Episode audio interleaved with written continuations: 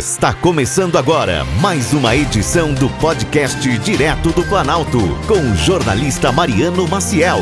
Para mais notícias, acesse o site www.diretodoplanalto.com.br. Que pena. Até parece dois pesos e duas medidas.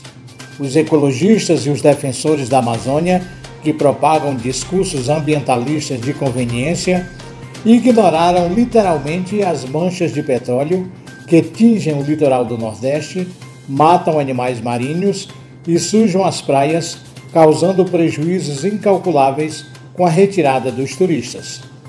É de se imaginar o escândalo a que estaríamos assistindo se o desastre tivesse ocorrido por inépcia da Petrobras. Certamente, manchetes garrafais estariam estampadas até no hemisfério norte. Como se trata de ato criminoso de alguma petroleira gringa, até agora não identificada, o povo resolveu economizar na indignação. Onde está o Macron numa hora dessas, por exemplo? A quantidade de óleo que vazou é significativa.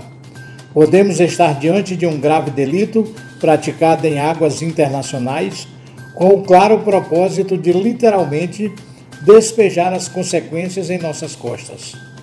De acordo com o mapa divulgado pelo IBAMA e amplamente divulgado pelo R7, a mancha já se espalha pelos litorais de Maranhão, Piauí, Ceará, Rio Grande do Norte, Pernambuco, Alagoas, Sergipe e Bahia, já que as queimadas da Amazônia também deixaram momentaneamente de preocupar os defensores da fauna e da flora, só nos resta dizer que pena. Para mais notícias, acesse o site www.diretodoplanalto.com.br.